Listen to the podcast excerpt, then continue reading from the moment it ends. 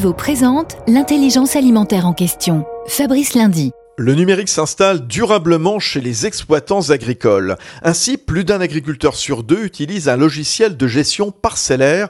C'est ce qui ressort d'une étude BVA que vous avez commandée, Didier Robert. Vous êtes à la tête de SMAG, filiale d'Invivo, l'un des leaders français sur le marché des logiciels agricoles. Tout à fait, ça prouve que le digital s'est ancré profondément dans la pratique des agriculteurs qui s'en servent pour assurer leur conformité réglementaire, tracer, valoriser leurs pratiques, garder l'historique de leur champ.